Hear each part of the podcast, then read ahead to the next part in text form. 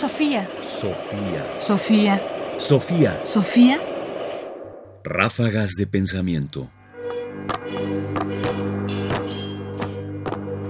Ráfagas de pensamiento.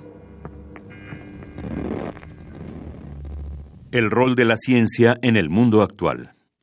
¿Posee la ciencia un estatus epistémico especial?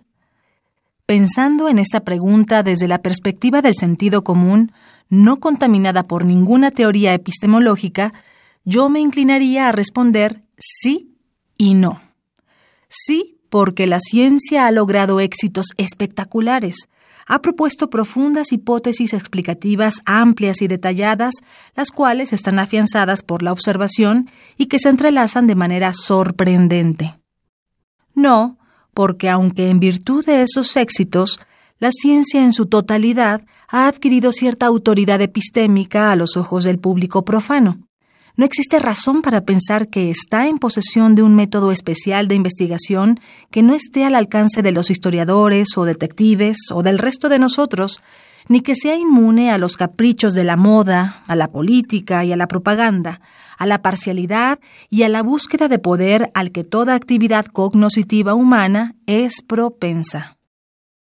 Susan Hack. Evidencia e investigación hacia la reconstrucción en epistemología. Ocurre con la ciencia como en realidad con cualquier otra área de conocimiento.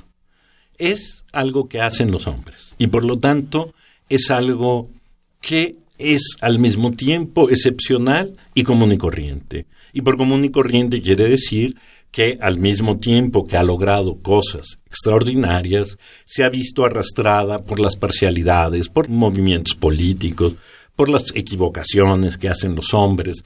Es decir, la ciencia no es tan excepcional como ser ajena a la moda o a la política o a la propaganda, como se nos dice, sino que finalmente la ciencia ha logrado resultados extraordinarios aún a pesar que, como en todo, está sometido a esto. Es decir, entendamos que cada vez que se habla de ciencia y se enuncia algo científico, no estamos hablando de algo que se ha separado del mundo, es algo que está bien aterrizado, que hacen los hombres y que está sujeto a las mismas maravillas y a los mismos errores que los hombres están sujetos. Sofía. Sofía. Sofía. Sofía. Sofía Radio UNAM presenta Ráfagas de pensamiento.